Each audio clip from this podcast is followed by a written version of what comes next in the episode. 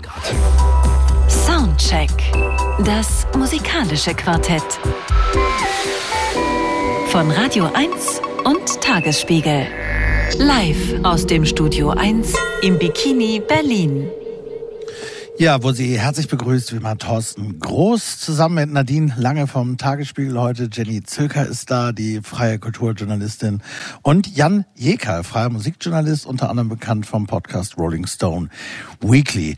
Wir wollen aber den Abend, der, wo es natürlich wie immer die wichtigsten Alben äh, der Woche zu hören gibt. Wir sprechen heute über Slater Kinney, Green Day, Andreas Dora und Ecstasy in den nächsten zwei Stunden. Dennoch mit einer kleinen politischen Note beginnen. Wobei politisch ist es eigentlich gar nicht, sondern eine Selbstverständlichkeit. Ich freue mich wahnsinnig, muss ich sagen, dass jetzt in den letzten zwei Wochen die Zivilgesellschaft äh, sich gezeigt hat, auf die Straße gegangen ist. Ich hoffe, dass es am Anfang eines Jahres, ich weiß nicht, wie es euch geht, dass mir wirklich Angst macht. So Schicksalsjahr, AfD-Werte zwischen 20 und 35 Prozent. Mehrere wichtige Landtagswahlen, die Europawahlen und so weiter. Aber heute in Hamburg waren es, glaube ich, naja, so zwischen 50 und 120.000, je nachdem, wie man fragt. Die Bilder waren beeindruckend. Äh, und diese Stunde wollen wir äh, darauf rekurrierend beginnen und die zweite ebenso. Heute in Hamburg war nämlich unter anderem, unter diesen, wie viel es auch immer waren, wir sagen jetzt 120.000 Leute, auch die Band Ketka, die heute eine neue Single veröffentlicht hat. Die hat sie jetzt nicht in den letzten zwei Wochen geschrieben, aber leider ist das ja schon länger oder eigentlich beinahe immer ein hochaktuelles Thema. Ich finde ganz gut an dem Song, ich weiß nicht, ob ihr es schon gehört habt, dass das so aus der, aus der Perspektive von Betroffenen gesungen wird oder ja eigentlich eher Gesproch, Gespräch singt wird sozusagen äh, und wo es ja um Rassismus in jeglicher Form geht, von dem vermeintlichen harmlosen alltagsrassistischen Form bis hin zum rassistisch motivierten Morden. Das Video zu diesem Song ist an den Tatorten der NSU-Morde gedreht worden. Wir hören München.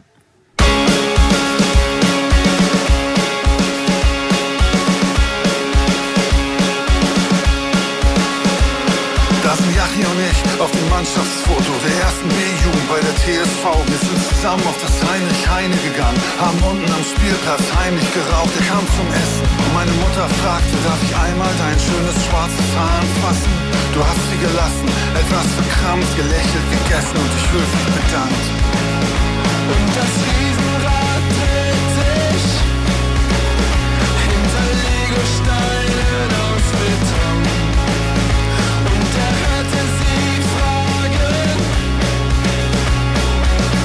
wo bist du eigentlich hergekommen? Wo ich geboren bin, wo ich geboren bin. Sie fragen, wo ich geboren bin. Ich sage, ich bin geboren in München, Harlaching, München, alte Lady. Mein Herz ist ein totgeschlagenes Robbenbaby.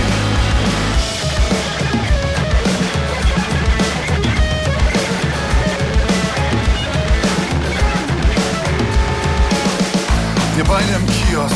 Und die Frau hinterm Tresen sagte, ich meine nicht dich, hier wird nicht geklaut. Kannst deinem Freund übersetzen, ich hab ihn im Blick, dann die erste Bewerbung auf deine erste Wohnung unter meinem Namen, weil deiner nicht ging. Und der Vermieter dann in ganz einfacher Sprache mit dir sprach, als wärst du ein Kind. Ich sagte Scheiß auf den Laden, wenn sie dich hier nicht reinlassen, wollte sie mich auch nicht haben und wir gingen zu mir, saßen am Fenster, lachten und tranken ein Bier. Ich guckte dich an und sagte, wir sind uns so ähnlich, sind uns so gleich und du sagtest zu mir, ja das sind wir, aber wir sind es nicht hier. Und der Weihnachtsmarkt leuchtet hinter Legosteinen aus Beton. Und er hörte sie fragen, wo bist du eigentlich hergekommen? Wo ich geboren bin, wo ich geboren bin. Sie fragen, wo ich geboren bin. Ich sage, ich bin geboren Harlaching, München, alte Lady. Mein Herz ist ein totgeschlagenes Robbenbaby. Vielleicht wär's auch ein Opfer des NSU, vielleicht wär's auch ein Opfer der Polizei, vielleicht wär's auch ein Opfer der Justiz und man würde fragen, wo wurde der denn geboren, wo kam der denn her? Hätte man deine nicht zurückschicken können? München, Harlaching, alte Lady.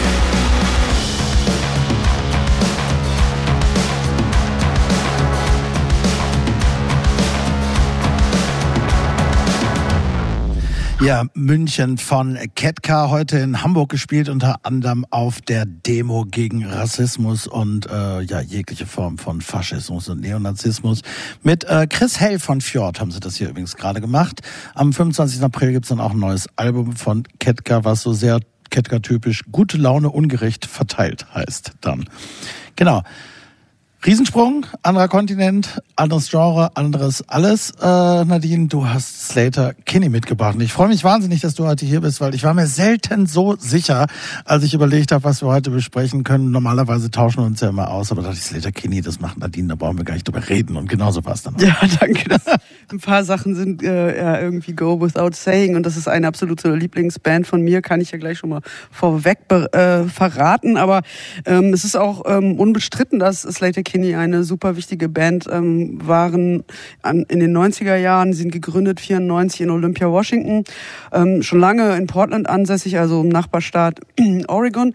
Und ähm, ja, sie haben als prägende Band äh, des Riot Girl äh, Genres gewirkt, aber man tut ihnen eigentlich Unrecht, wenn man sie nur in diese Ecke ähm, äh, packt und sie dann halt so mit äh, L7 Team Trash oder Bikini Kill nur vergleicht. Sie sind einfach eine wahnsinnig gute Rockband geworden. Also ähm, anfangs ähm, äh, gegründet von Carrie Brownstein und Corinne Tucker, die beide am Anfang auch äh, kurz mal zusammen waren und ähm, spielen beide Gitarre und singen.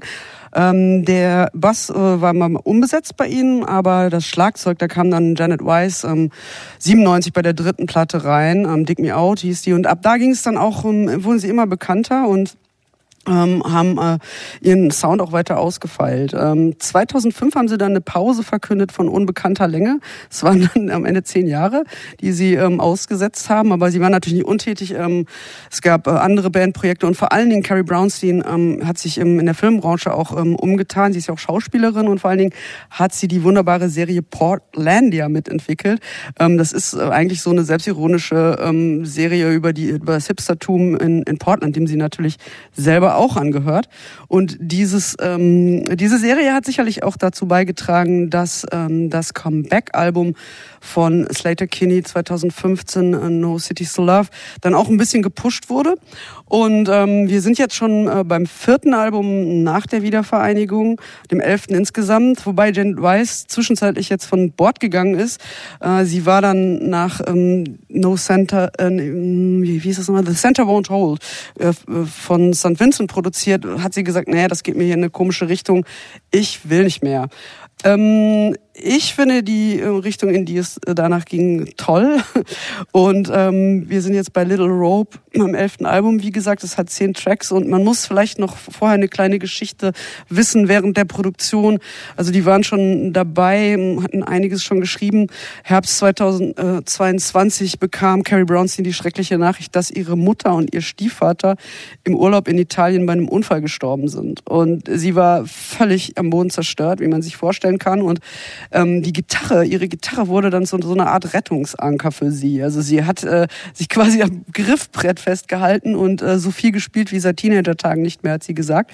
Und hat sich dann irgendwie dann überzeugt, dass sie doch noch irgendwas machen kann, dass sie noch existiert eigentlich. Und ähm, diese existenzielle Dringlichkeit, diese, diese wirkliche schwere Zeit, die hört man dieser Platte auch an. Man hört hier aber nicht nur diese persönliche Tragödie an, sondern auch einfach ähm, die Tragödie, in der die amerikanische Gesellschaft gerade ist und ähm, die Kaputtheit und die Zerrissenheit, all das ähm, ist in diesem rauen äh, Album mit drin und es ist aber auch wahnsinnig toll arrangiert und so weiter. Aber wir gucken gleich mal in die Details ähm, nach dem ersten Song der den Titel Small Finds trägt.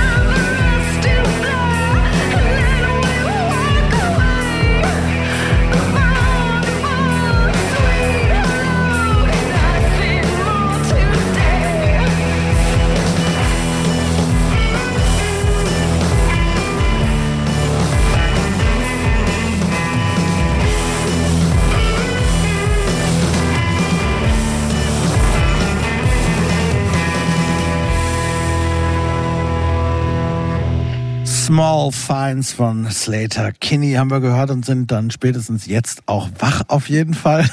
Ich finde, Nadine, du hast es ja erzählt, ne? Dieser Unfall ist es natürlich eine entsetzliche Geschichte, ganz, ganz schrecklich. Da, da gibt's ja gar kein Vertun und das hat sie auch extrem bewegt. Das Album war ja zu großen Teilen fertig, aber in den Teilen, wo es nicht fertig war, hat es natürlich auch noch seinen Eingang jedenfalls in die Texte gefunden.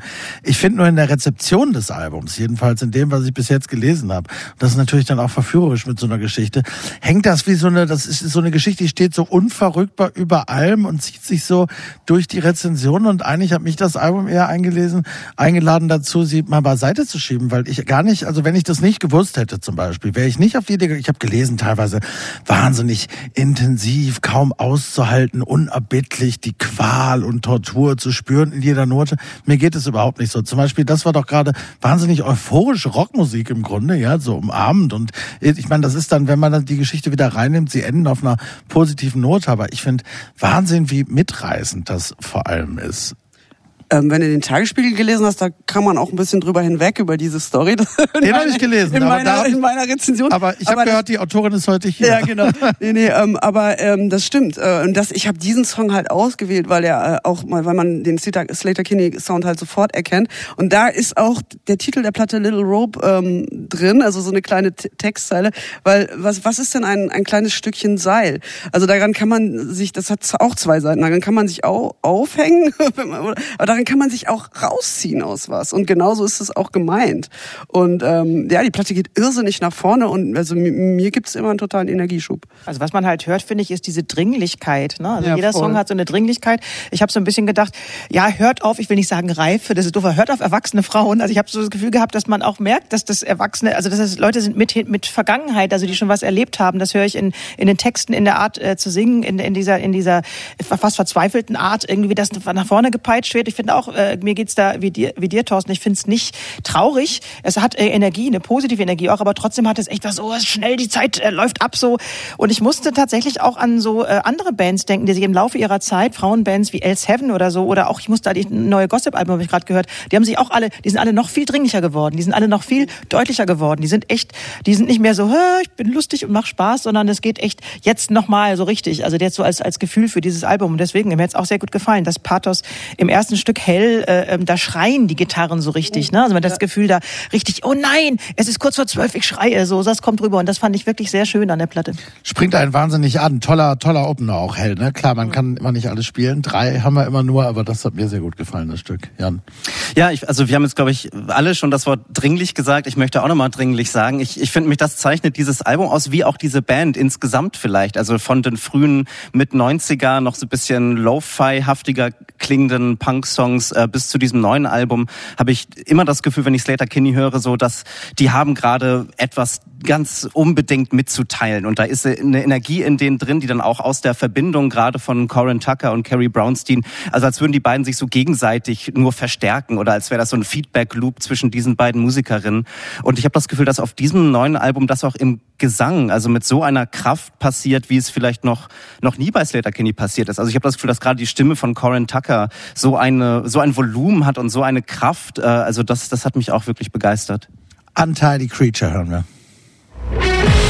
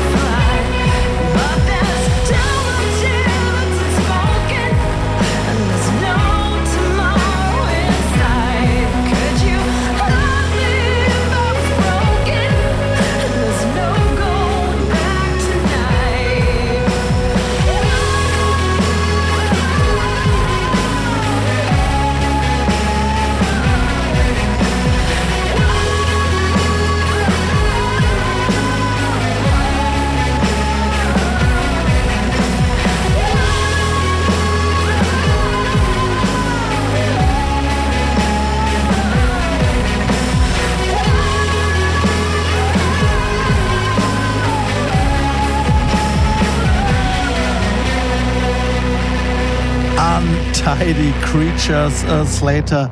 Kinney, ich glaube, da geht's ja um die um das äh, Roe versus Wade Urteil beziehungsweise dessen Aufhebung oder das ist jedenfalls davon inspiriert, habe ich irgendwo gelesen. Ne? Also wo, wo sozusagen das Recht auf legale Abtreibung auf Bundesebene abgeschafft wurde, ja infolge von äh, Donald Trumps reaktionärer Besetzung des obersten Gerichtshofs.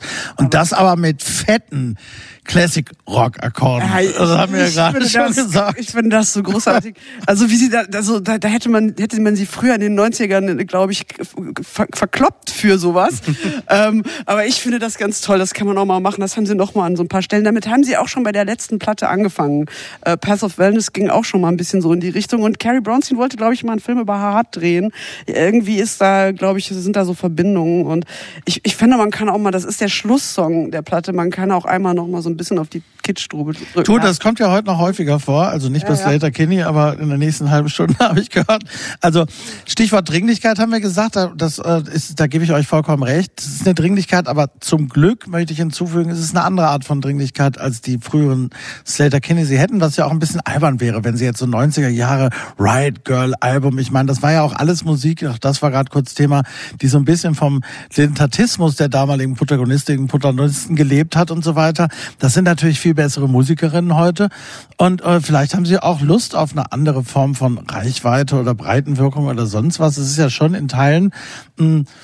der Form halber erstmal recht konventionelles, sehr klassisches Rockalbum geworden, aber eben ein sehr gut komponiertes. Es sind ja auch jetzt Riot Women, abgesehen davon. Ne? Das wäre irgendwie auch was Ja, anderes. auch das. Dieses, dieses Hartmäßige, was du gerade angesprochen hast, also dieses Barracuda. Ich habe es auch wirklich, wirklich, es passt total gut, dass du das sagst. Das ist aber was, was mir dann so, also bei dem ganzen Hören von der ganzen Platte dann irgendwann, äh, dann irgendwann nochmal gedacht habe, man, äh, also das wird jetzt, das wird jetzt doch ganz schön, das wird jetzt doch ganz schön rockig. Also es wird doch ganz schön sehr so, das kommt von vorne so ein Wind und die Haare gehen nach hinten und so ein Flatterkleid. Ja, so. Das habe ich irgendwann dann auch gefühlt so und habe so gedacht, ja, äh, und dann singt die auch wirklich. Also das, also das ist mir ist es ein bisschen zu dick dann teilweise aufgetragen, das, das, äh, das alt, äh, altrockmäßige so, aber es ist trotzdem ganz sympathisch. Ja, also es macht die Platte jetzt nicht viel schlechter, aber sie läuft, finde ich, etwas aus. Insofern passt dieses Stück auch als letztes Stück eigentlich ganz gut. Äh, es ist ja auch, sie haben wieder auf einen Produzenten vertraut diesmal, ne? Ähm, John, Co äh? John Cogleton, genau. Ähm, ich finde, der macht das ganz gut. Äh, es ist eh, die Platte ist, hat einen sehr geilen, sehr dynamischen Sound und ist irgendwie, ähm, ich finde, das kann man, da kann man in die Details ähm, sehr gut äh, beim zweiten, dritten Mal noch, noch reinhören. Es ist ähm, sehr, handwerklich sehr schön gemacht. Und wir hatten äh, das letzte Jahr, glaube ich, auch hier besprochen, wenn ich mich recht entsinne, 2021 war, glaube ich, das letzte Album, ne? Das war, du hast gesagt, klar, teilweise hatten sie das da schon angedeutet, was sie jetzt machen. Ich fand aber insgesamt war das dann vielleicht auch doch noch ein bisschen mehr Pop und jetzt ist es mehr Rock und ich finde wirklich das jetzt auch noch mal eine ganze Ecke besser als, als den unmittelbaren Vorgänger. Ja, auf das jeden so Fall. durchgehend auch auf so einem, da gibt's ja kaum einen Song auf dem Album, wo man denkt, das ist jetzt irgendwie ein Füller oder das, den hätte es jetzt nicht unbedingt gebraucht. Es geht so, die halten das wirklich komplett hoch bis zum Schluss. Ja, zehn, zehn Tracks sind es ja auch nur. Und ach übrigens, ähm, wir sollten vielleicht noch erwähnen, ähm, Schlagzeug haben sie jetzt ähm, Angie Bo Boylan, Boylan heißt sie, glaube ich. Ähm, also die ist jetzt nicht im Line-Up fest, also sie, sie hat bei allen Tracks den Schlagzeug gespielt, auch schon auf dem letzten Album, aber sie ist trotzdem nicht im offiziellen Line-Up der Band. Vielleicht äh, wird sie irgendwann mal offiziell aufgenommen. Ich glaube, der, der Producer Congleton hat auch ein bisschen Schlagzeug ja? gespielt ich ne, auf glaub, dem sie hat Album. bei allen gespielt. Ja, er hat Synthes gespielt noch. Ja, aber ich glaube, Ja. er hat auch ein bisschen, aber. Anyway, also, aber sie- aber übrigens auch sehr gute Besetzung, muss man sagen. Ja, das es ist ja kongenial produziert. Total gut, ja. Ja. Ja. Uns gefällt's offenbar, Jan. Ja, absolut. Also ich, ich glaube, dass auch der Produzent John Congleton echt eine, echt eine wichtige Person hier für dieses Album war. Also ich fand mich auch, also wir hatten vorhin über die Entwicklung gesprochen, die die Slater Kin ja auch so mit St. Vincent so vor zwei Alben genommen haben und da hatte ich auch das Gefühl, dass es so ein bisschen, also für, für meinen Geschmack sind sie da so ein bisschen vom, vom richtigen Weg Total, abgekommen. das war und, voll äh, der Mist. und äh, ja, und diese Platte finde ich echt wirklich richtig, richtig toll. Und, ähm, und ich muss irgendwie, also weil eben dieser Produzent Congleton die gemacht hat, an das Album von Death Cab for Cutie von letztem Jahr denken, weil es auch so eine 90er-Jahre-Band äh, ist, die in den letzten zehn Jahren so ein bisschen die Orientierung verloren hat und die dann mit Hilfe von Congleton, hatte ich das Gefühl, dann wieder so auf den richtigen Weg gebracht wurde. Wunderbar. Und dann auch, ich meine, die beiden Stücke, du hast sie, um dann doch nochmal einmal kurz auf den Unfall zurückzukommen, der ja schrecklich ist, du hast sie nicht mitgebracht, aber ich glaube so Don't Feel Right oder Dress Right sind dann vielleicht doch so Songs, die dann auch nochmal unter dem Einfluss getextet wurden und die aber ganz klar darauf hindeuten, dass, du hast es eben gesagt, dass ein Seil ist, mit dem sie sich eher rausgezogen hat als äh, tiefer rein sozusagen. Wobei ähm, Hunt You Down, ähm, das letzte Stück, bei dem auch Carrie Brownstein ein bisschen ähm, mehr den Gesang übernimmt, ist schon auch ähm, was, was ein Dichter und Bestatter gesagt hat und was sie aufgegriffen hat. Uh, the thing you fear the most will hunt you down. Und ähm, das bezog sich da auf den Tod eines Kindes. Und ähm, aber das, das, das, was man am meisten fürchtet, wird einen irgendwann äh, ähm, kriegen. Ähm, das, das bezieht sich sicher auch auf dieses Gefühl, was sie da hatte. Aber auch in diesem Song ist wieder so eine so eine widerständige Kraft mit drin. Wir hören ihn jetzt.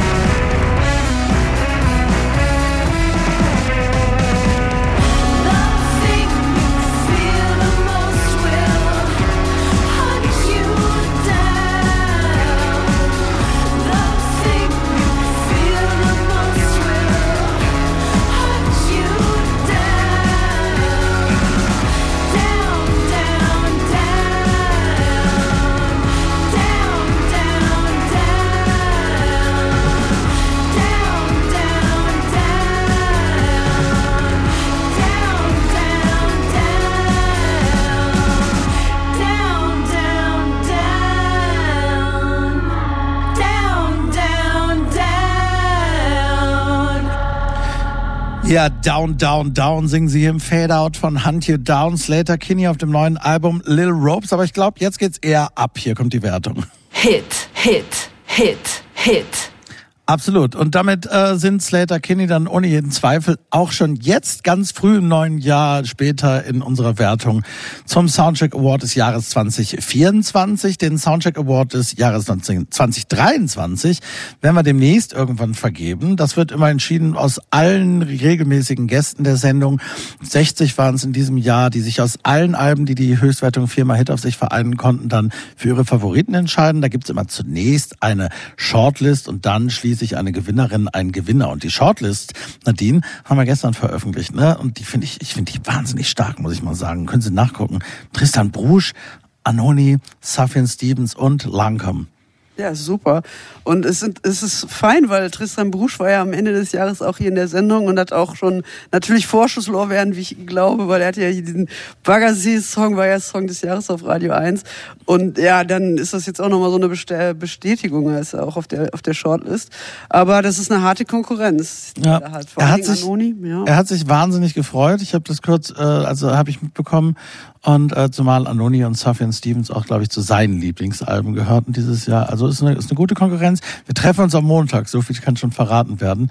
Und dann äh, steht es auch schon fest, wer da den Award gewinnt. Noch dreimal schlafen. So, wir machen weiter mit einer Band. Mal sehen, die vielleicht auch in die Ausscheidung kommen. Werden wir sehen. Ähm Soundcheck.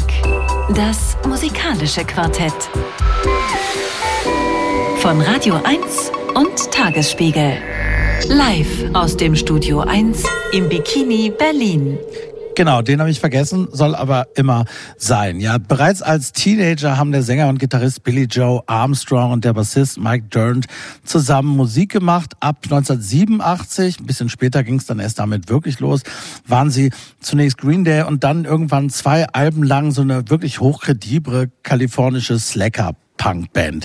Ein Green Day, so der Name der damals gegründeten Band. Das ist natürlich ein Tag, an dem man nichts anderes tut, als von morgens bis abends zu kiffen. Und ungefähr so waren die damals auch drauf. Dann ab 94 waren sie zusammen mit dem Schlagzeuger Trey Cool aber ganz plötzlich, und damit hätte zumindest ich damals gar nicht gerechnet, wohl sonst auch niemand, eine der größten Bands der Welt. Damals erschien Dookie, das Punk-Gegenstück zu Nirvanas Nevermind, wenn man so will, bis heute 20 Millionen Mal verkauft. Auf die üblichen Ausverkaufsvorwürfe der Szene, damals war das völliger Standard, reagierten Green Day dann mit einer Reihe weniger zugänglicher, allerdings, wie ich finde, auch weniger guter Alben in den 90er Jahren damals. So ein bisschen Orientierung verloren, einen Moment lang, ehe dann 2001 mit American Idiot zum zweiten Mal im ganz großen Maßstab ihre Stunde schlug. Nachdem sie zuvor ja überwiegend über so postpubertäre Identitätsprobleme, so Furzwehrwitz motivierte, alle möglichen Dinge und allgemeines Leckertum eben gesungen hatten, wurden Green Day mit diesem Album, das eine Rockoper ja war, für Punk auch ungewöhnlich durchaus, eine politische Band. Und dabei ist es bis heute geblieben. Auch das neue, heute erschienene Album Saviors heißt es, äh, enthält neben den üblichen Gaga-Texten, die bei Green Day immer dazu gehören, wieder wahnsinnig viel Furor über ja soziale Ungerechtigkeit im Allgemeinen, die Situation in den USA und Donald Trump durchaus auch im Besonderen. Billy Joe Armstrong wird da ganz konkret den eben angesprochenen Hit American Idiot äh, textet er neuerdings um äh, und auf, er will, ich kriege das jetzt nur sinngemäß, aber zu dieser ganzen Mega äh, Sippschaft möchte er ganz bestimmt nicht gehören, ist ganz, ganz eindeutig, wo Green Day stehen. Und das finde ich ganz gut und wichtig irgendwie, weil das eine wahnsinnig erfolgreiche, große Band ist, die, glaube ich, sehr, sehr übergreifend Leute erreicht. Und mit garantiert haben viele Dookie auch gehört als, als Kids, die jetzt Trump zum Beispiel wählen oder die eben nicht in den großen Zentren der West- und Ostküste wohnen. Äh, Green Day gehen auf eine riesige Stadiontour zum Beispiel zu diesem neuen Album. Saviors natürlich, ob sie uns dann retten, da können wir vielleicht gleich drüber sprechen. Aber äh, sie sind, also das finde ich so lustig irgendwie bei der Band, irgendwie ja gleichzeitig auch so ein bisschen die ewigen Kindsköppe geblieben und aber dennoch ja jetzt mit so um die 50 sind ungefähr genauso alt wie Slater Kinney eben, ist auch genau die gleiche Zeit natürlich, in der das alles passiert ist. Slater Kinney ja auch 94 gegründet. Trotzdem irgendwie inzwischen ja auch Familienväter, alles auf Eimler. Eimer und erstaunlicherweise, das finde ich ganz gut, überhaupt nicht peinlich, jedenfalls nicht in dem Sinne wie so andere Bands, die Green Day nachgefolgt sind, wie zum Beispiel Blink 182 durchaus manchmal sind, wie ich finde. Da werde ich vielleicht gleich mit Jan Jeker einen Disput zu haben, bin ich mal gespannt. Aber ja, ich finde, sie sind es jedenfalls nicht. Ja, und der erste Song dieses Albums ist gleich programmatisch. Man weiß, wo es hingeht. The American Dream is Killing Me. Green Day.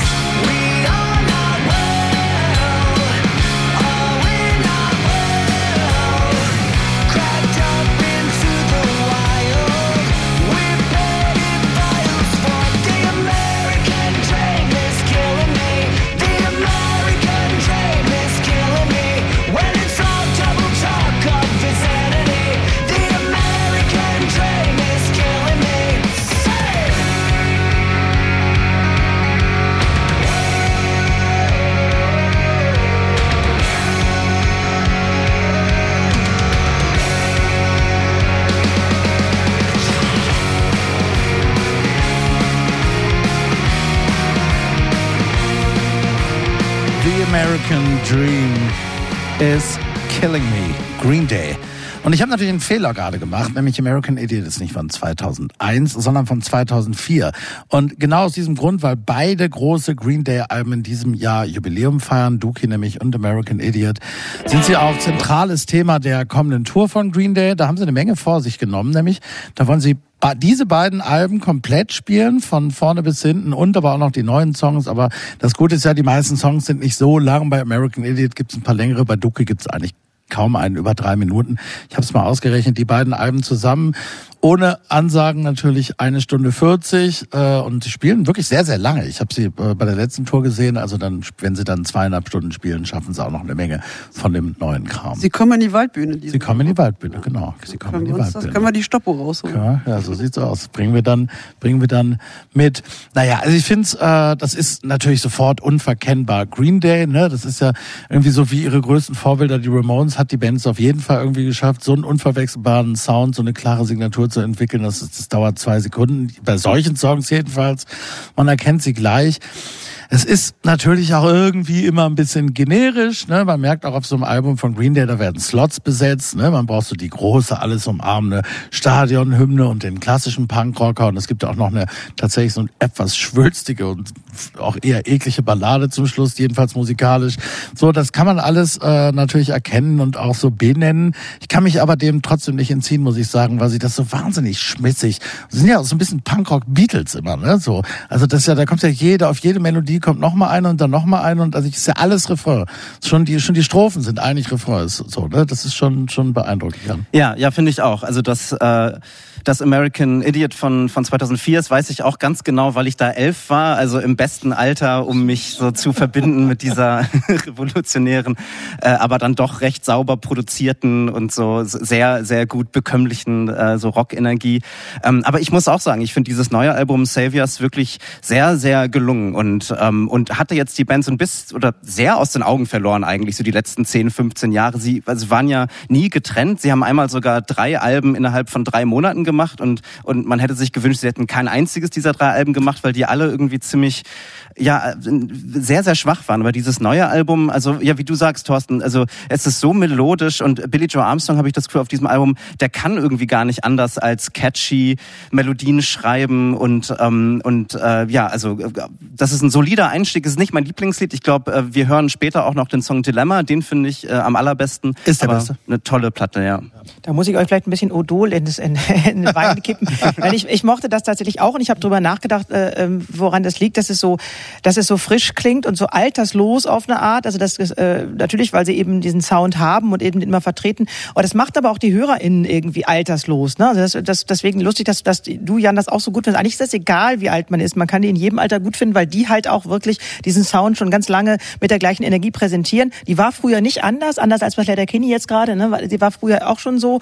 Ich habe natürlich dann beim, beim Durchhören habe ich so ein paar äh, Fotos von Billy Joe Armstrong angeguckt, habe gedacht, ach na ja, so langsam wird er auch etwas rundlich, was auch natürlich überhaupt nicht schlimm ist, aber da sieht er ganz gesund aus so und dann schminkt er sich immer noch schön und dann sein Sohn äh, arbeitet bei Burger Records und so. Also ich fand das irgendwie alles auch so sehr familiär auf eine Art. Ähm, das macht es auch charmant, aber ich muss sagen, jetzt äh, abgesehen von dem Gefühl, was ich immer habe, wenn ich Green Day höre, äh, höre egal wann, ist auch nicht viel dazugekommen. Also für mich ist es ein bisschen zu viel Dur. Ja, es ist ein bisschen zu wenig Wut und zu viel Dur. Und äh, das, was er als melodisch oder harmonisch empfindet, ja, aber das ist mir dann eben etwas zu melodisch. Es ist trotzdem ganz schön, aber ja, es kickt mich irgendwie kaum, obwohl die Kick gut zu hören ist.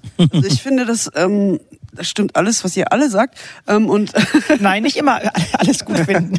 nee, nee, aber ähm, da, ich glaube, das kommt daher, dass es jetzt ähm, eines der besseren Alben ist von Green Day, weil ich glaube, die möchten sich mal zusammenreißen nochmal und ähm, am Anfang eines äh, Wahljahres, in dem es am Ende des Jahres wieder Präsident Trump geben könnte, macht man natürlich ähm, schon auch mit Bedacht eine Fortsetzung äh, von American Idiot. Also ich meine, ähm, The American Dream is Killing Me es ist, ist ja rekurriert ja darauf und Absolut. Äh, und es ist also ich bin so jemand wie Armstrong auch einfach dankbar, dass er dann ähm, beispielsweise auch mal so einen Song macht wie ähm, Bobby Socks, ja, wo er singt Do you wanna be my girlfriend, aber auch Do you wanna be my my boyfriend, weil er ist ja ähm, ist ja offen bisexuell und hat jetzt letztens auch was zugunsten von Transkids gesagt und so. Und sowas in in dieser Zeit gerade zu sagen, ist wahnsinnig wichtig, ähm, einfach auch um um zu, zu gegenüber der queeren Community zu, zu sagen, hier wir sind auf eurer Seite und zwar ähm, mit mit mit mit und allem. Dann lass mich doch sagen, dass quasi Green Day die Taylor Swift der, der Rockmusik sind. Ja, also was das das ist ist, und das ist ja auch gut. Ich, ich stimme dir völlig zu. Das ist total gut, dass die so viele Leute erreichen, ja, und Genau. nicht eine andere Band. Das ist schon okay. Ja. Und ich glaube auch, ähm, dass sie und auch Slater Kinney mit Bedacht am Anfang des Jahres, äh, dieses Jahres, so Alben mit dieser großen Dringlichkeit rausbringen. Weil die wollen nämlich auf jeden Fall, dass die Leute auch, auch wach sind und bitteschön ähm, wählen gehen und sich gegen den ganzen Quatsch stellen. Also das, Ja. ist, das höre ich da auch sehr stark drin. Ja, das zieht sich durch den Abend. Also hier Ketka, was hier Ketka Ja. und so weiter. Ne? Äh, ich gebe dir recht, Jan. Dilemma ist der beste Song, deshalb hören wir ihn jetzt auch.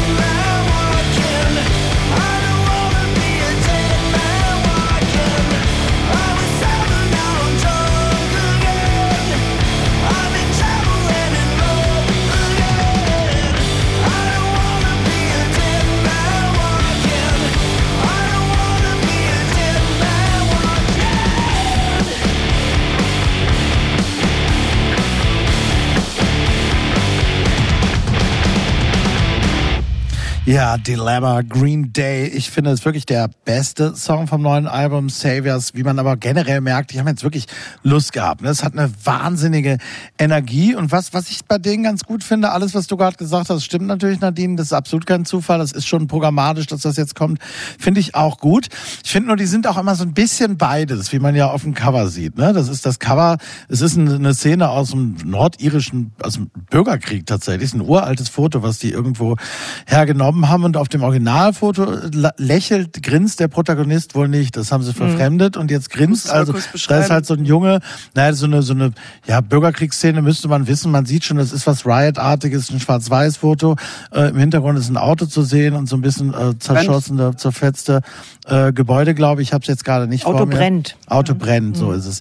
Und der der grinst aber. Im Original grinst er nicht. Und so sind natürlich auch Green Day. Ne? Also die sehen die Welt natürlich schon auch gleichzeitig einerseits mit dieser Ernsthaftigkeit und sind da auch total ja, absolut kredibel, nehmen das auch ernst, aber gleichzeitig äh, haben sie auch schon immer dieses Grinsen trotzdem äh, im Gesicht. Das passiert da gleichzeitig. Ich würde das Grinsen eher vielleicht bezeichnen als so eine Rolle. Ne? Also die liefern ab, die haben diese Rolle als, als irgendwie so bewusste und äh, aufrechte, demokratisch denkende irgendwie Punks. Ich meine auch so bezeichnen, dass die so das Stage-Namen haben. Ne? Also Jay Cool und Mike Dern, das, ist eine, sind das so richtige, so klassische so Bühnennamen. Das macht man ja heute gar nicht mehr, dass man solche Namen gibt, also alberne. Und das, das, Einem Punkrock gibt es immer noch. naja, klar, aber, aber es macht, auch junge Punks machen das auch nicht. Ja, stimmt, die heißen immer noch Ratte und Igel.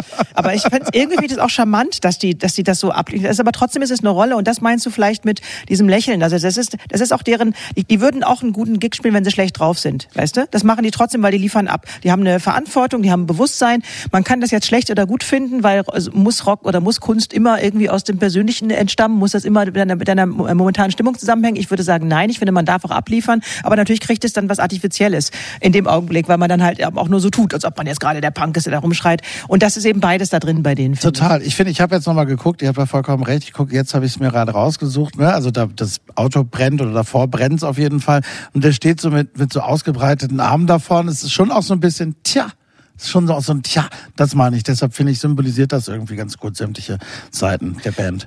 Und der Song, den wir gerade gehört haben, Dilemma, der handelt ja, das ist ja ein sehr autobiografischer Song, wo es ja um den Alkoholismus äh, von Billy Joe Armstrong geht. Aber ich finde es auch so erstaunlich. Man würde es, also wenn man es nicht, nicht raushört im Text, dann würde man es nicht vermuten. Es ist eigentlich so ein euphorischer Song und, und der Text, den er singt, ist I was sober, now I'm drunk again and I don't wanna be a dead man walking. Also eigentlich eine ganz große Verzweiflung, die aus diesem Text spricht. Aber ich habe mir auch eine Live-Version angeschaut, äh, wo sie, wo sie bei diesem, bei dieser Silvesterparty äh, gespielt haben und da haben sie dieses Lied auch gespielt und im Publikum Leute irgendwie mit Weinglas und hüpfen fröhlich und singen diesen Song mit und das ist eine ganz absurde Szene. Ähm, ja, sie liefern ab und eigentlich ist es aber auch sehr traurig, was sie da besingen. Absolut. Äh, genau das gleiche wollte ich auch sagen. Original, das ist dieser Song. Aber in anderen Worten. Ja, äh, wunderbar. Wir sind schon in Sync hier über die Generation hinweg. Ähm, und es ist eigentlich wirklich absurd, weil das ein Mitgröl-Song ist. Ne? I don't, und, ähm, aber vielleicht hilft es ja auch ähm, irgendwelchen Leuten in, bei, bei den anonymen Alkoholikern, ähm, sich äh, frei zu singen.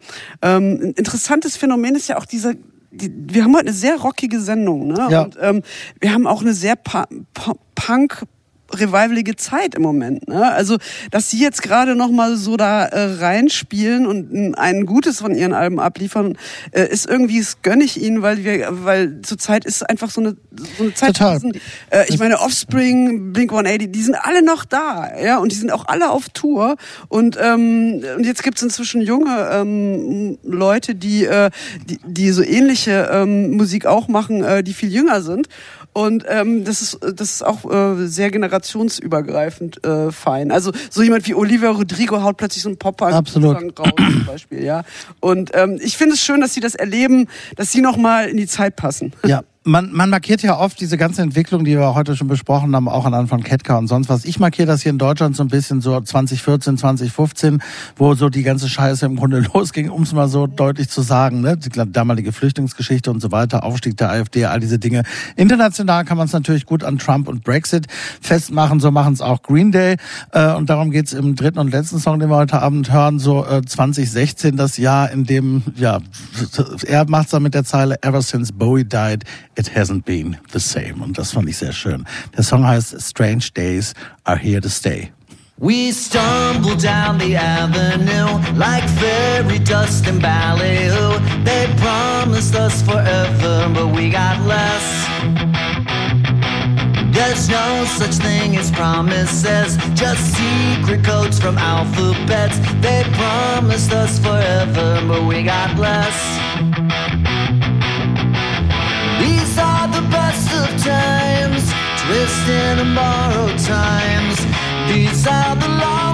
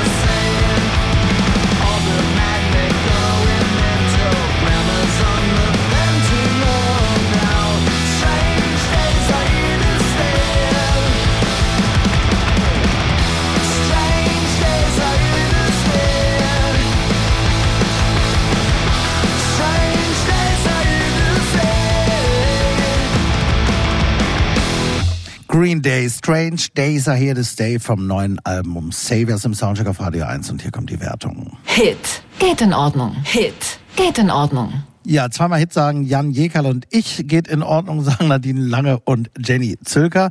Damit sind wir schon am Ende der ersten Stunde. Gleich geht's noch weiter mit Andreas Doraun, runder Geburtstag und ein neues Album und Ecstasy kommt noch.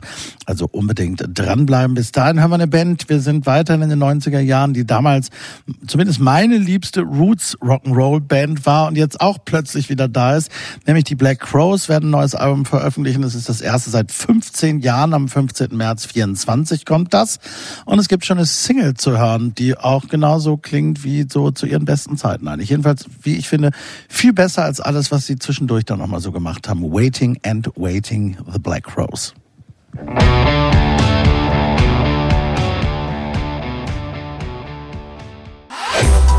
Soundcheck.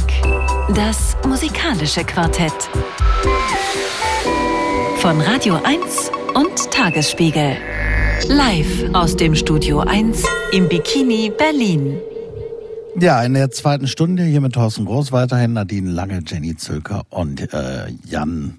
Muss ich echt kurz überlegen, das kann ja wohl nicht wahr sein. Sag mir deinen Nachnamen. Jekal. Jekal. Ich weiß, ich weiß warum ich, ich hatte gerade einen Aussetzer, ich wollte Plewka sagen. Das wäre natürlich falsch. Das heißt der Sänger von Selig. Vielen Dank, lieber Jan, da haben Sie ihn gleich schon mal gehört. Die erste Stunde haben wir begonnen mit äh, Ketka ähm, und auch die zweite beginnen wir mit einem antirassistischen, ebenfalls heute erschienenen Lied. Äh, und zwar ist es erschienen auf dem ersten, jedenfalls selbst betexteten Soloalbum von Ecki Maas, den man von der Gruppe Erdmöbel kennen kann. Ganz unprosaisch heißt dieses Album auch Soloalbum. Das ist der Titel des Albums. Und der Titel des Songs, den, den, den finden manche vielleicht jetzt ein bisschen naiv oder unterkomplex für ein meinetwegen komplexes Problem. Ich finde ihn aber eigentlich gut, weil während viele Medien und der CDU ja als vermeintliches Mittel gegen die AfD nichts anderes einfällt, als diese rechts überholen zu wollen und äh, Rassismus im Grunde zu normalisieren, mit irgendwie alles nur an Flüchtlingsdebatten festzumachen, sagt Ecki Maas, lasst sie alle rein.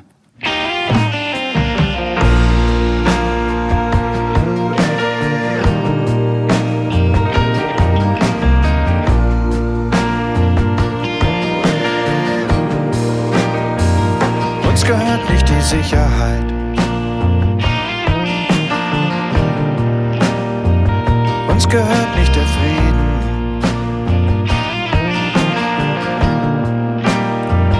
Uns gehört nur das Geld und das haben wir nur, um die Welt zu retten.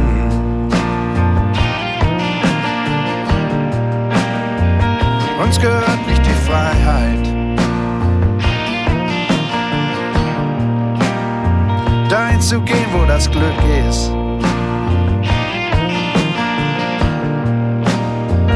Uns gehört nur das Geld und das ist doch nicht wertvoller als Menschenleben. Lass sie alle rein, lass sie alle rein, lass sie alle rein, lass sie alle rein. Lass sie alle rein. Lass sie alle rein. Lass sie alle rein. Lass sie alle rein.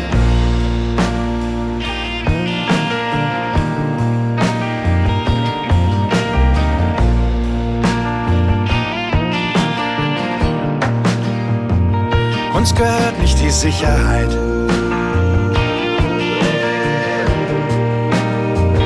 Uns gehört nicht der Frieden.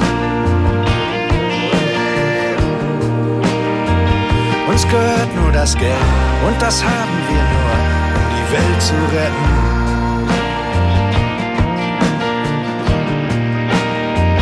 Uns gehört nicht die Freiheit. Dahin zu gehen, wo das Glück ist.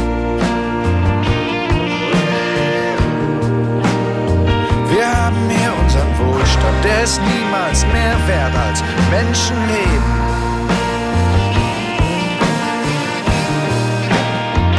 Lass sie alle rein, lass sie alle rein,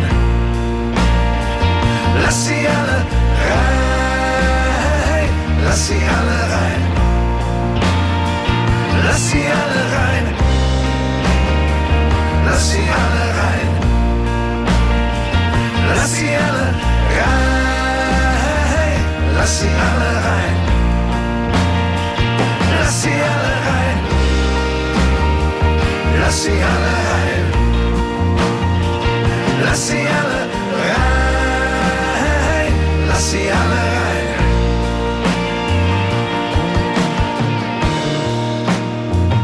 Uns gehört nicht der Frieden.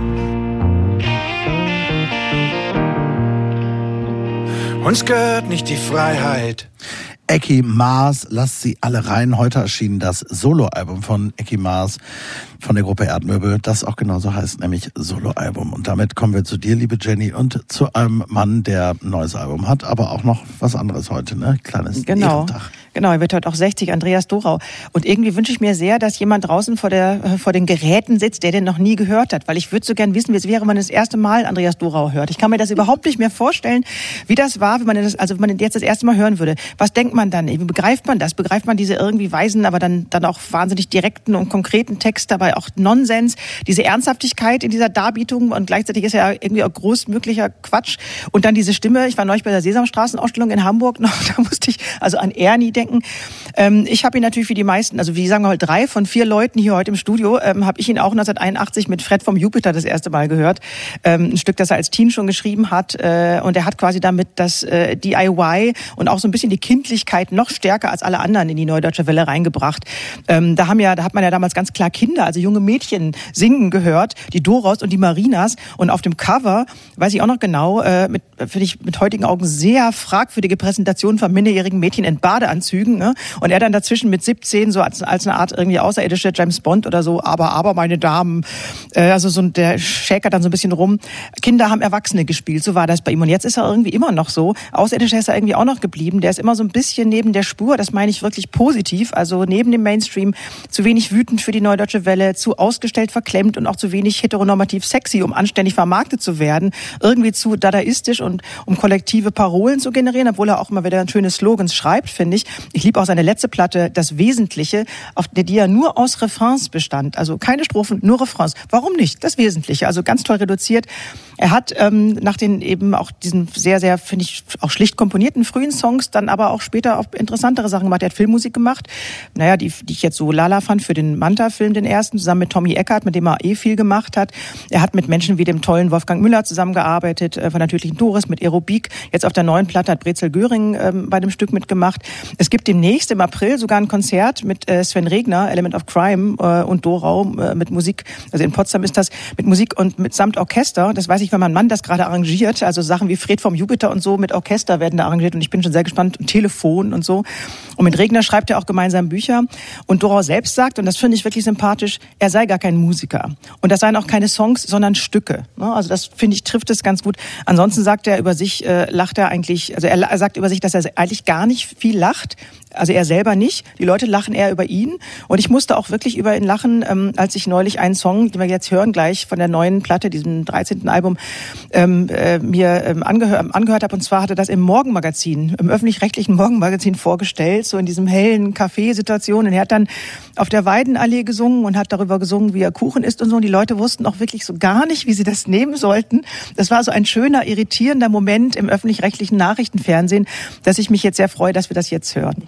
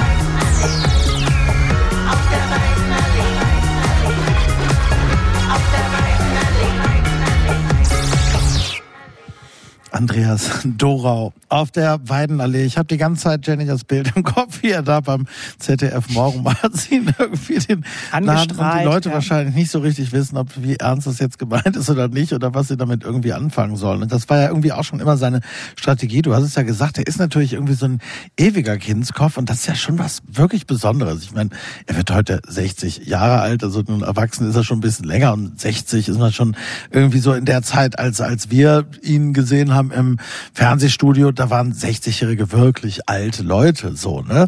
Äh, Sind sie also immer noch. Sind sie immer noch, aber es vor. hat, es hat Wir sind sich- da auch bald, ja. Es hat sich ja so ein bisschen verschoben. Das meine ich damit.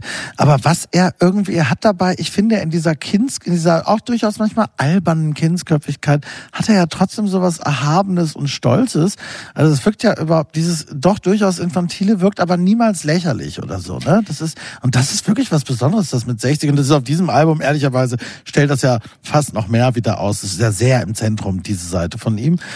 Es hat Äh, was Cleveres immer, ne? Also die Sachen die sind nicht unclever irgendwie. Dieses dieses Stück, was nimmst du mit? Das signierte Foto von Luki Schmidt. Also so, ähm, das ist, das sind irgendwie, das, also die Bilder sind schön. Äh, Oft ist es so, also ich finde die Songs jetzt viel viel besser als die frühen Songs. Also auf der neuen Platte, die sind ganz ganz interessante Harmonien auch teilweise. Das finde ich auch teilweise gar nicht doof geschrieben, besser als die frühen Sachen. Und er macht nicht viele Bilder auf in den Songs, aber die Bilder, die er aufmacht, die sind gut. Also die ist dann, da kann man sich auch eine Weile drin ausruhen. Also das mit diesem, wie gesagt, was nimmst du mit? Dann brennt's halt und was über, das ist ganz interessant nachzudenken, was nehme ich dann mit irgendwie. Die analogen Sachen natürlich, den Computer singt dann auch, kann den herzlich stehen und so. Oder dieser, dieser, so ein Storchensong mit Klapp, Klapp, Klapp. Oder es ist wirklich, wirklich lustige äh, Bilder, die eigentlich die mehr sind, als der Song vielleicht selber ist. Und das finde ich ist auch schon eine Kunst, überhaupt ein, ein gutes Bild aufzumachen. Wobei ich musikalisch jetzt hier finde, und das war nicht bei all seinen Alben so. Ich meine, Fred vom Jupiter, du hast es eben erzählt, sein bis heute natürlich größter Hit. Das war ja ein Schulprojekt ursprünglich. Also diese, dieser Chor bestand ja aus Mitschülerinnen auch ausschließlich. Äh, ich finde, dass er musikalisch da schon, diese Traditionslinie wird hier so deutlich wie nicht bei allen Andreas Dorau-Alben. Ich finde, dass man, das ist schon ziemlich klar die Musik von dem Typ, der irgendwann mal Fred vom Jupiter gemacht hat. Wie ist es, wie geht's dir denn? Du hast gerade, Jenny hat gesagt, gehörst du denn zu den Leuten, die, äh, nun, du wirst ihn wahrscheinlich schon kennen, oder du hast ihn jetzt nicht zum ersten Mal gehört, Jan, oder? Ich habe ihn zum ersten Mal gehört heute. Äh, Andreas? Dorau, ja, ernsthaft. Ach, das- da kannst du ja Jennys Frage beantworten. War es so? Wie war es für dich? Ähm, also ich fühle mich okay. Ähm, Also es war eine gewisse Irritation am Anfang, ähm, weil es eben sehr viel so kindlicher war, als ich erwartet äh, hätte. Und dann habe ich nochmal Fred vom Jupiter gehört und dann ist mir eingefallen, ah nee, doch, das habe ich doch irgendwann schon mal du, ne? gehört. Aber es war jetzt also ja wirklich dann so, als würde ich ihn zum ersten Mal hören mit diesem neuen Album. Ähm, es äh, ja, es hat mich dann also vor allem an so, muss ich sagen, an so amerikanische so so Antikomiker erinnert, an so Andy Kaufman oder solche Leute. Also ist diese aber viel tiefer und bitterer, finde ich.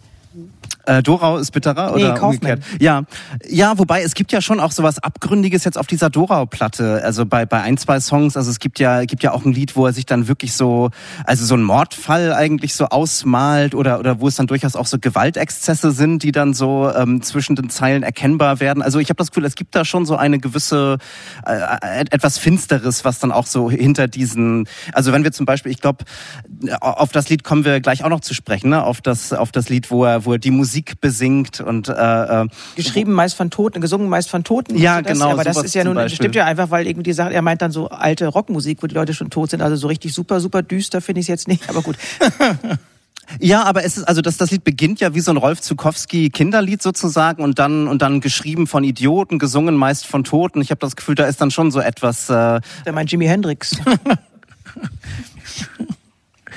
Ja, ja, da ist er natürlich dann wiederum äh, Generation Punk und in Opposition zum, zum Altrockertum. Aber schön, dass du das gut findest, Jan. Also, also oder, oder fandst du das, wie fandst du das? Das habe ich nicht gesagt. ja. Ähm, ja, also es, also es hatte, es hatte so einen, so einen gewissen Charme und, und schon seinen Reiz, aber für mich muss ich sagen, hat es sich dann auch auf Albumlänge so recht schnell erschöpft. Also ich hatte dann irgendwie so drei, vier Songs gehört und und dann irgendwie hätte mir auch also so ein ein gewisser äh, ja so, so, so eine gewisse Dynamik irgendwie hat mir dann gefehlt. Also ich hatte dann schon so nach fünf sechs Songs da dachte ich dann, okay, jetzt würde ich es gerne ausmachen eigentlich. Und da war es dann eher eine, eine mein, meine, meine journalistische Verpflichtung, das, äh, das zum Ende zu hören und das durchzuhören. Also so ganz, ganz überzeugt hat das mich nicht, muss ich sagen. Wie geht's dir, Nadine?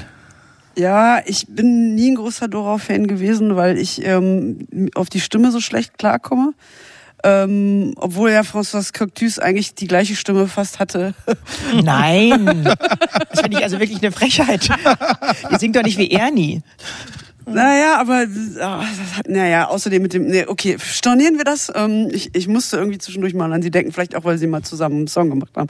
Anyway, und deswegen höre ich mir das eigentlich selten freiwillig an. Und hier ist es halt, äh, ist die Stimme halt ähm, auch besonders quäkig, Ja. glaube ich, dieses Mal. Das stimmt. Ähm, und er, es geht auch noch mehr in die Reduktion. Ne? Also äh, die letzte Platte nur mit äh, Refrains. Diesmal ähm, sind es auch teilweise nur drei bis fünf Zeilen, die sich dann endlos wiederholen. Ich und du, wir sch schauen uns gerne zu oder irgendwie sowas. Ich bin nicht ich und ich bin, ja, das dann in... Ups, ups, ups, das Ja. ist deins. ja, genau. ähm, vielleicht hatte ich da, war ich auch zu nüchtern ähm, irgendwie. Aber ein Song hat mir tatsächlich sehr, ähm, wirklich mich zum Grübeln äh, gebracht und vielleicht könnt ihr mir helfen und zwar Rainy Day in Moskau. Mit Brezel Göring ist der genau. ja genau und mit äh, äh, Güner Kühner. Mhm, genau. Und der Song, also wieso will man in dieser Zeit überhaupt irgendwas mit Moskau singen? Ne? Habe ich mich gefragt. Und dann geht da jemand im, äh, geht's da um, Regenbogen, die nicht, die, die es da nicht gibt. Und dann dachte ich so, ah, ist das jetzt eine Anspielung darauf, dass äh, Russland so so queerfeindlich ist? Und dann geht er ja auch noch in den Park als Mann. Und für den wird's dann gefährlich, weil er ist ein kleiner Mann. Und dann dachte ich, geht er da cruisen oder was ist da los? Also ich, ich verstehe nicht diesen Song. Was passiert da? Ja, ich habe auch äh, mit dem Text da aufgeschrieben, it will be dangerous because I'm a man and I'm alone, I'm a pretty man, but Genau. I'm alone. Ich glaube eher, dass das tatsächlich um die Queerfeindlichkeit Schon, geht. So ne? habe ich das interpretiert. Also weil So. Brezel dabei ist irgendwie und und die äh, äh, und die Güner dabei ist, denke ich mal, dass darauf, darauf haben die schon Auge. Vielleicht ist es doch einfach, vielleicht ist es auch einfach nur so ein bisschen so ein bisschen äh, dummes Zeug vor sich hergesungen. Ich glaube allerdings, dass es auch, dass der Song schon älter ist, ne? Also dass der schon schon vorher geschrieben wurde, also dass der jetzt zufällig nur Rain Days in Moskau heißt, weil sie den schon vor zwei, ich habe es irgendwo gelesen, glaube ich. Aber, aber die, ähm, äh, äh, die queerfeindlichen Gesetze in, äh, in, in Russland sind auch schon über zehn Jahre Mhm. Nee, alt. trotzdem, also einfach nur zu sagen, der ist jetzt nicht gerade entstanden, Ja. sondern der ist, glaube ich, schon länger. Und ich glaube, dass das wirklich, ähm, ja, also ich habe das so interpretiert, dass Ja, das schon um Okay, Queerfeindlichkeit sein, weil, es- weil es eben keine Regenbogen gibt. Ja, genau. Okay, dann, äh, dann haben wir, habe ich Vielleicht ist es auch zu viel. Vielleicht, Vielleicht ist es zu genau, vielleicht das gilt ist- bei ihm auch einfach nur, was auch für jede Kunst gelten darf, finde ich. Das kann direkt wirken, so wie es, äh, so wie es eben äh, direkt wirkt. Ja, das Du, nicht- wenn ihr wir, findet, wir müssen das, nichts das handelt anderes. davon, dann handelt Genau, das davon. beziehungsweise wir müssen nichts da, wir müssen gar nichts suchen. Es kann auch einfach so wirken. Entweder wirkt es oder es wirkt nicht. Das ist völlig in Ordnung. Man kann da alles reinbringen und man kann es Das auch ist das lassen. Gute an Pop. Genau. Äh, Jan Jekal, wie du ja korrekterweise heißt, wir haben ja eben alle gelernt, hat eben schon angesprochen den Song Das ist nur Musik und den hören wir jetzt.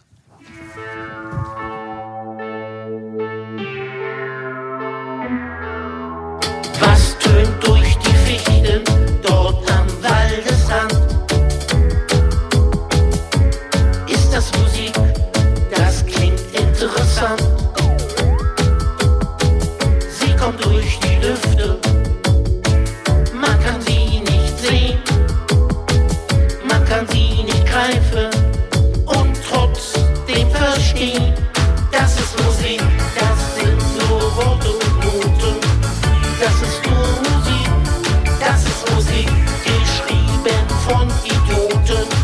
Doch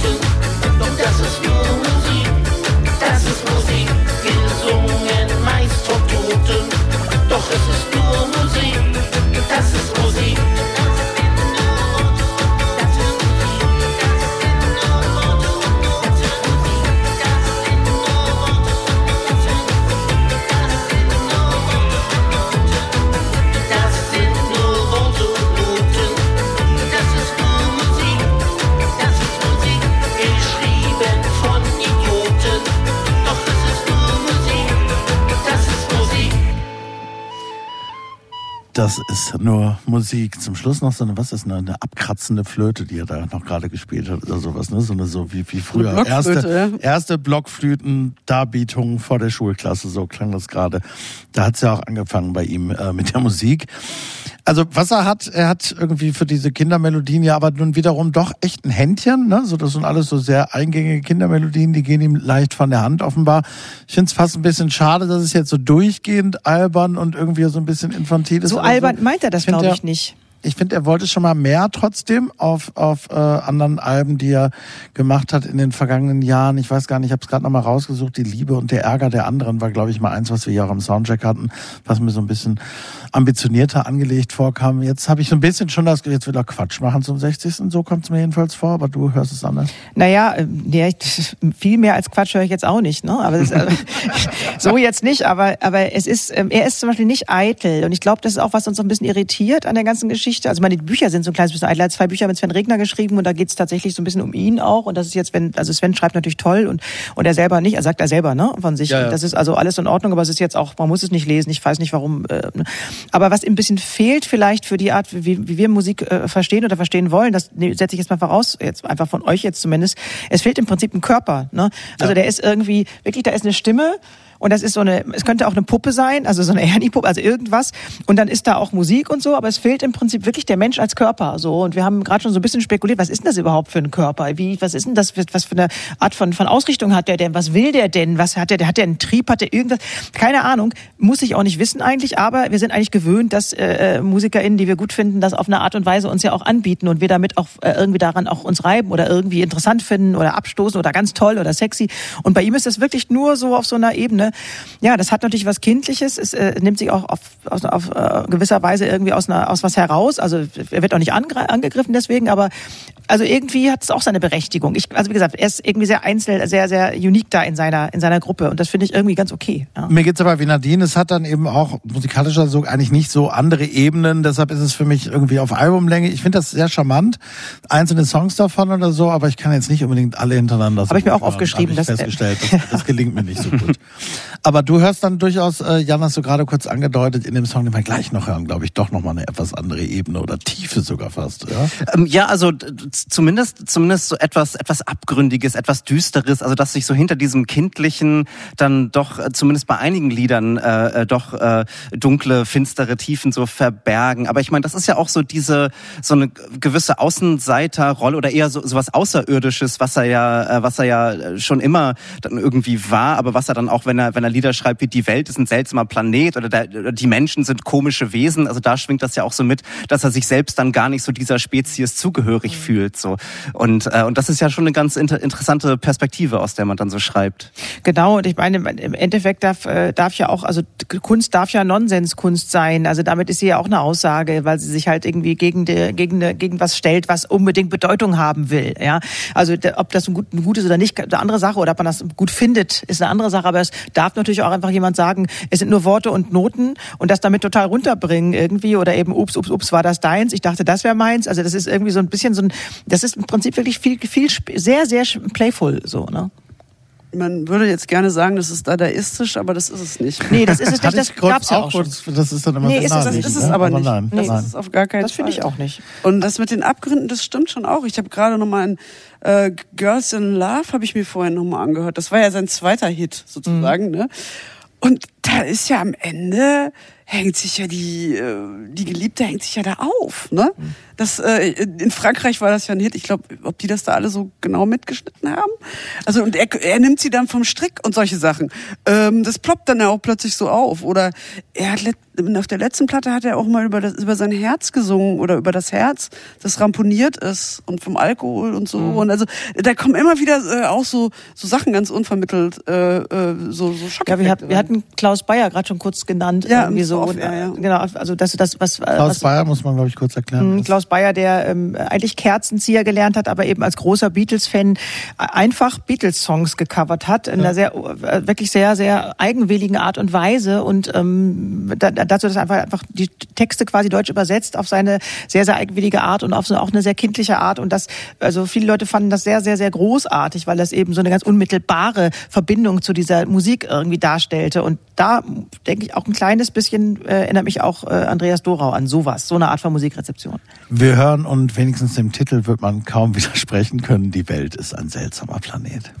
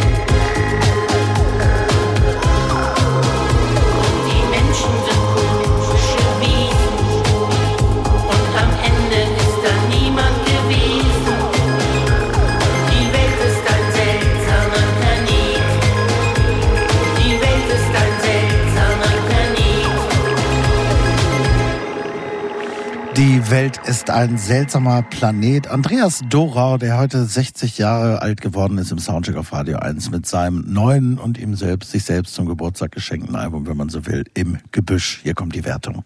Geht in Ordnung, geht in Ordnung, geht in Ordnung. Hit. Ja, Jenny Zirka hat's vorgestellt und sagt als einzige Hit. Also Obwohl ich auch nicht hundertprozentig überzeugt bin, aber ich wollte trotzdem. Aber Gebü im Gebüsch ist auch so ein genialer Ein toller Titel, finde gut. ich auch. Da sitzt er und beobachtet Ganz alles. genau. Wahnsinn, was da alles los ist. Soundcheck. Das musikalische Quartett. Von Radio 1 und Tagesspiegel. Live aus dem Studio 1 im Bikini Berlin.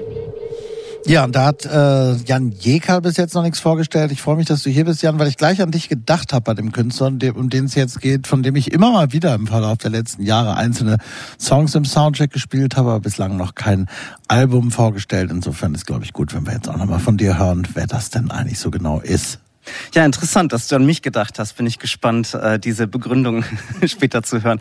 Ähm, es geht um Ecstasy, den Künstler, der über seinem Auge das Wort Misery tätowiert hat und äh, dessen Lieder Namen haben wie Wish I Was Dead, I Want to Die in Your Arms und I Want to Sleep for a Thousand Years. Also ja, Thorsten, ich frage mich wirklich, warum du da an mich gedacht hast. Wir haben, wir haben es also mit einem schwermütigen Künstler zu tun und äh, Ecstasies Gesichtstattoo erinnert ganz richtig an die Sad Boy Cloud Rapper, deren sedierte Vocals er manchmal auch aufgreift, auch wenn er sonst auf Hip-Hop-Elemente verzichtet und sich eher an so 80s Sound Indie Surf Bands wie zum Beispiel den Drums orientiert oder an schweren Shoegaze Gitarren. Seine lebensmüden Texte verbindet er aber mit durchaus euphorisierender Musik, mit, mit hohen Tempi und einer gewissen Punk-Energie. Die Ekstase in seinem Künstlernamen ist also nicht ironisch gemeint unbedingt, sondern wird durch diese, durch diese Musik dann wirklich auch erschaffen. Ecstasy heißt bürgerlich Kyrie Scienti, ist Jahrgang 2002 in Vancouver aufgewachsen und nun veröffentlicht er nach Misery und Negative sein drittes Album, das einfach Ecstasy heißt, als würde er sich hier noch einmal ganz neu vorstellen wollen. Und tatsächlich gibt es hier etwas ganz Neues für ihn, einen Optimismus, den man bisher nicht bei ihm kannte. Es gibt so etwas wie Hoffnung, es gibt Liebeslieder. She makes my heart beat faster when I'm looking at her, singt er zum Beispiel auf der Single Bella. Und die wollen wir nun hören. Hier kommt Ecstasy mit Bella.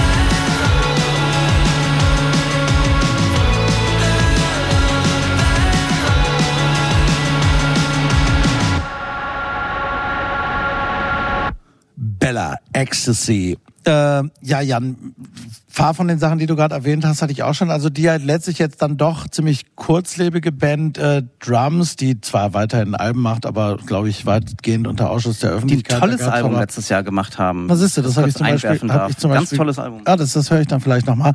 War ja eine große Sensation, jedenfalls ein großer Hype am Anfang um die Drums und der ebbte dann aber auch recht zügig ab, glaube ich, nach dem Debüt, so in meiner Wahrnehmung.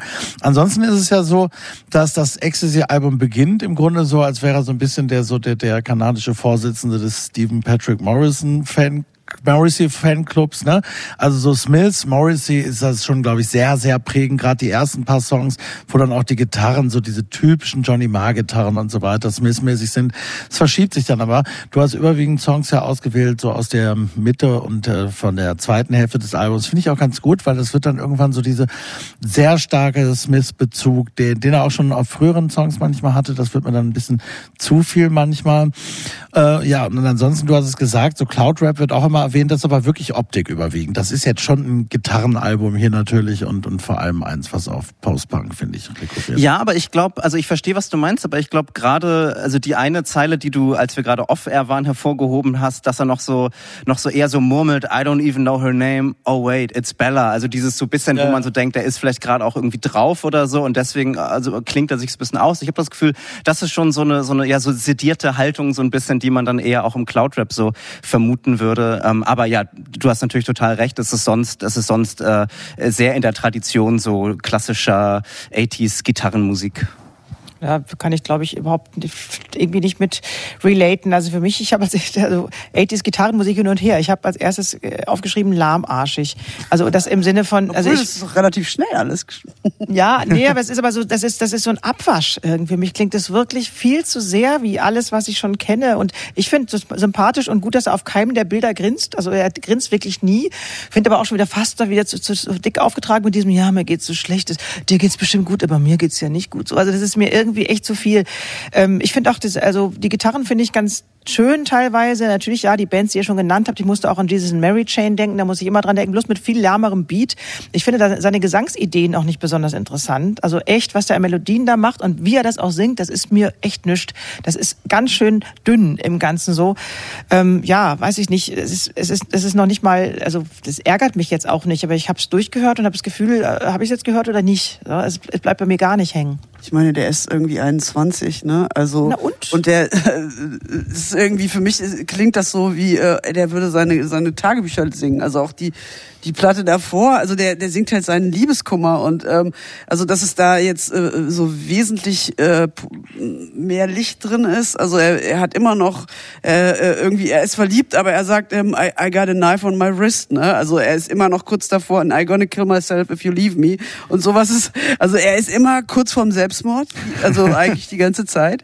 Äh, eine wahnsinnige Drama Queen und ähm, ja, ich, ich, ich weiß nicht, ich glaube auch, dass äh, unser Eins da jetzt nicht unbedingt so ganz stark das Zielpublikum ist. Ähm, Das ist aber nicht das, der Punkt, Entschuldige, dass ich unterbreche hier, aber ich glaube nicht, es ist, glaube ich, egal, äh, unser eins, sondern also ich glaube, äh, wenn der das stärker und intensiver und irgendwie deutlich, also, also glaubwürdiger bringen würde, authentisch, dann würde ich auch mitgehen. klar, wir mögen ja, Ja, auch, äh, wir mögen ja auch Billie Eilish, äh, klar. Genau, das ist tatsächlich auch so ein bisschen auf andere Weise mein Punkt. Das ist ja zusätzlich tatsächlich noch so, der ist ja nicht nur, das ist ja nicht rein lamoyant, sondern er hat ja wohl schwere Drogenprobleme gehabt und glaube ich vor drei oder vier Jahren auch eine Psychose infolge übermäßigen Drogenkonsums und Ja, ist war dann, war dann wirklich in der Psychiatrie und lange akut wirklich selbstmordgefährdet und so weiter.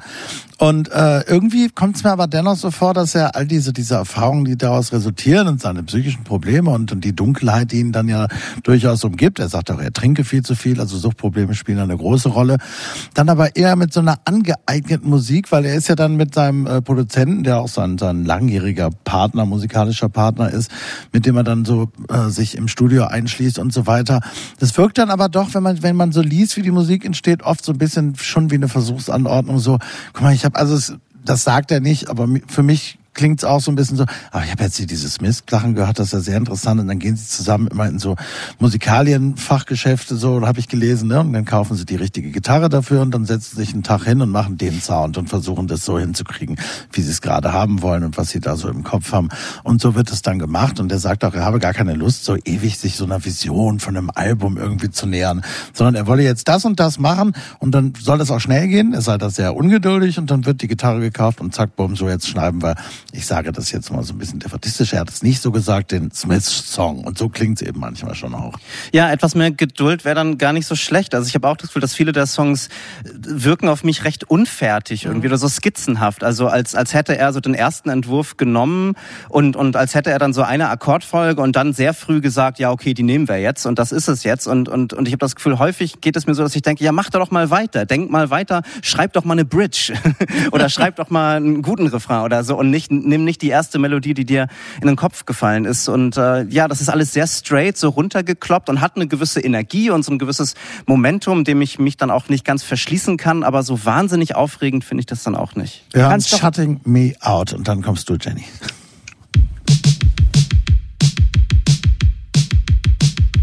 Shutting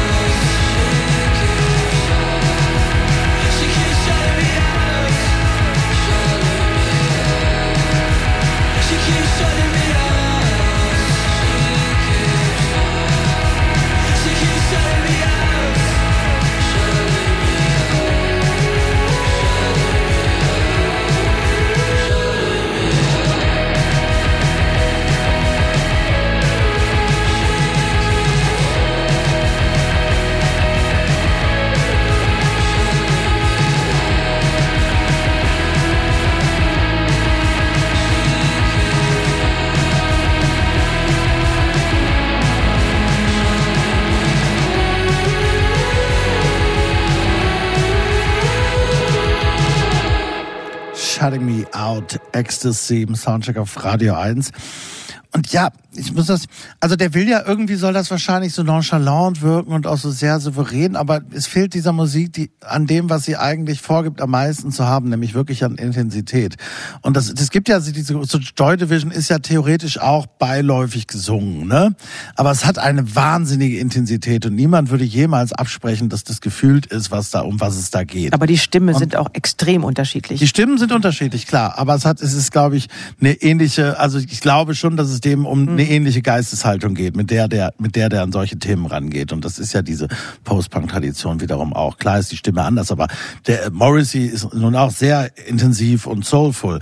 Und das gelingt ihm komischerweise alles nicht. Vielleicht liegt es wirklich daran, dass er sich mehr Zeit lassen wollte. Denn ich finde, also er ist schon ein großes Talent, das würde ich weiterhin auf jeden Fall sagen. Aber irgendwie kriegt er das noch nicht so ganz zu packen. Denn all diese Sachen, die er bis jetzt gemacht hat, sind immer so eher skizzenhaft und so so rausgeschmissen und niemals ist es mehr. Ich glaube gar nicht, dass er so ein Riesentalent ist, ehrlich gesagt. Ich glaube, das ist das, was dem fehlt. Irgendwie so. Ich wollte vorhin noch sagen, also am liebsten würde ich sagen, Sohn, geh noch mal zurück. Das kannst du noch besser oder so. Aber vielleicht kann er es auch gar nicht besser, weil er macht das ja auch schon eine Weile und vielleicht ist er einfach gar nicht mehr und er denkt, das reicht. Und ich, also ich glaube nicht, dass irgendein Song von diesem Album irgendwen so richtig emotional total berührt. Ich glaube, das kann man so hören und man kann den Typen ganz cool finden und dann kennt man den halt und er sieht auch gut aus und das ist alles irgendwie so stimmig, also so wie die, diese, dieses Image für ihn aufgebaut ist. Aber ich kann mir kaum vorstellen, dass irgendein Song so richtig irgendjemand emotional trifft, weil das ist einfach alles, ähm, ähm, ja, das ist alles nur so mit der halben Arschbacke irgendwie abge abgeliefert so. Es klingt auch dann irgendwie alles sehr ähnlich. Ne? Das, das ist immer der Hall ähm, auf der Stimme, auf den Gitarren. Ähm, äh, bisschen lame gesungen, das stimmt. Also es ist so Halbschlaf gesungen irgendwie. Ähm, ja, und dann zwischendurch kommt mal eine Akustikgitarre, um mal so ein bisschen Variation reinzubringen, aber so, so richtig mitreißen ist das nicht. Und ähm, ja, ich habe auch die ganze Zeit an die Drums gedacht ähm, und dieser Chris Cody, das war ja auch der gleiche Produzent, ne? Also die haben denselben Produzenten, das daher kommt es vielleicht auch. Ähm, Jamie T, um den frühen musste ich auch noch kurz denken und leider auch an XXX Tentation ähm, der irgendwie wohl auch ein Vorbild von ihm ist. Und ähm, irgendwie, das hat ihn mir so unangenehm gemacht, weil den fand ich, ähm, der war ja auch so misogyn und so. Und ich, das ist gemein, weil das färbt jetzt auf ihn hier so ab. Äh, ähm, Ja, aber das finde ich, also das macht ihn mir unsympathisch, keine Ahnung. Ja, aber das geht mir durchaus ähnlich. Also bei diesem Album richten sich ja auch die allermeisten Texte an ein so romantisches Gegenüber, habe ich das Gefühl, aber dann auf eine sehr, mir auch so ein bisschen unangenehm irgendwie aufstoßende Weise. Also das hat sowas, also sowas Labiles, Manipulatives, also vielleicht Toxisches, wenn man dieses Wort benutzen möchte. Und das ist ja an sich auch, also kein uninteressantes Thema für, für Musik oder so, aber ich habe das Gefühl, er macht, Ecstasy macht irgendwie nichts damit, außer es einfach auszudrücken und einfach zu benutzen. Da ist irgendwie kein Twist, kein Witz, kein Bruch und ja, und dann ist es mir dann irgendwie auch ein bisschen zu doof einfach. Ja, das ist äh, gut, dass äh, ich damit nicht allein bin. Das ist leicht creepy, ne? Du denkst immer so, oh, wenn die Frau, ähm, irgendwie denke ich immer, die die Frauen, die er da ansingt, die die, die sind auch in Gefahr. Keine Ahnung. Na, manipulativ ist das richtige Ja, Wort, finde ich. ja. Ne? Das habe ich ja auch genauso empfunden in Bezug auf diese sich ausgestellte Schwermut. So, ich bin ja so traurig und ihr müsst mir jetzt, wenn ich jetzt nicht, dann passiert gleich was. So. Ja, mm. Und das ist irgendwie was, was mir auch unangenehm ist. Also ich will jetzt auch nicht so fertig machen, den armen kleinen Jungen. Ja, aber das stimmt. Aber ich, das ja, ich habe ja. immer das Messer dabei. Genau, ne, an- genau, an genau. Wenn du das nicht gut findest, ey, du weißt ja nicht, was da gleich passiert. Ja, ja mit mir, ja. Hm, wir, wir sind echt. Ähm, Wir verstehen es offenbar nicht. Es ist ein kleines, es ist ein, kein ganz großes Phänomen, aber es ist doch irgendwie ein kleines. Es ist auf diversen Covern zu sehen und, und es gibt schon so einen gewissen Hype darum. Aber für mich, das, das hätte jetzt eigentlich so das Album mal sein sollen, wo der dann auch eingelöst wird, dachte ich auch vorher. ja, und vielleicht. er hat noch dazu, er hat sich riesengroß über übers äh, Brustbein äh, Lubov auf, auf Russisch in kyrillischen Buchstaben tätowiert. Das ist auch so. Meine Güte, also äh, super, so ich, die Liebe und der Hass das sind für mich übrigens beides das Gleiche und ich tätowiere mir das Wort Liebe aber auf Russisch, wie behämmert als Kanadier auf die Das ist dann vielleicht noch Brust. die, das ist so die letzten, die letzten äh, Auswirkungen der Pubertät vielleicht. Ja, doch noch. aber, ja, damit, ist aber er natürlich rennt auch auch die meiste Zeit oben ohne rum, also auf, auf der Bühne. Und muss übersetzen. Was steht denn da nochmal? Wir, wir hören Get Me Out.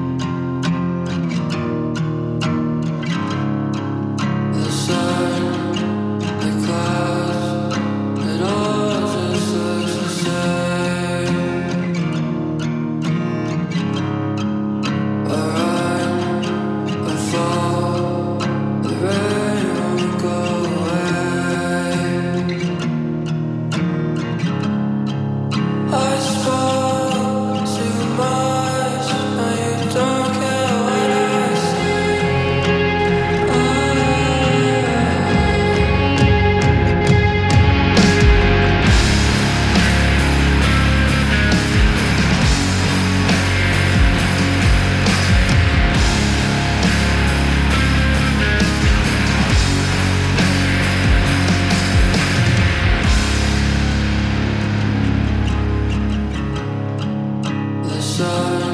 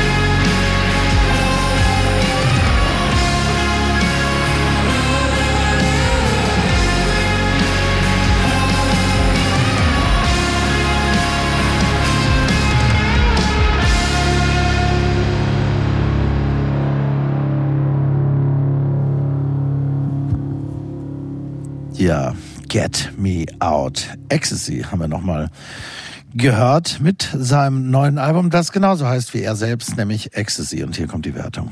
Geht in Ordnung. Niete. Geht in Ordnung. Niete. Ja, Jenny Zirker und ich sagen dann doch, Niete irgendwie, da bleibt nicht genug, es geht nicht tief genug. Hoffentlich hört er das nicht mit seinem suizidalen Tendenzen. Das wäre nicht gut.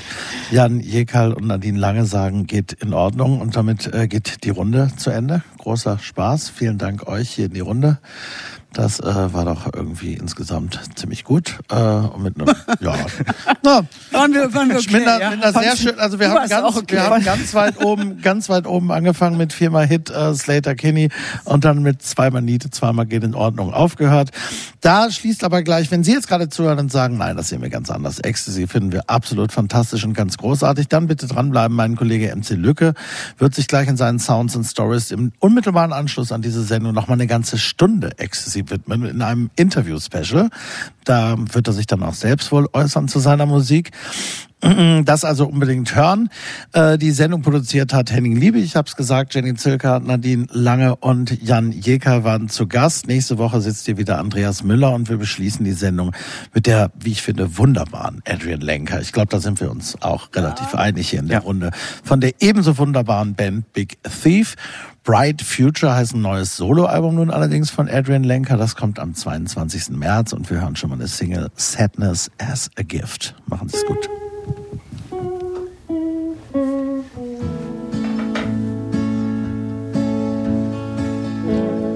two, one, two, three, four.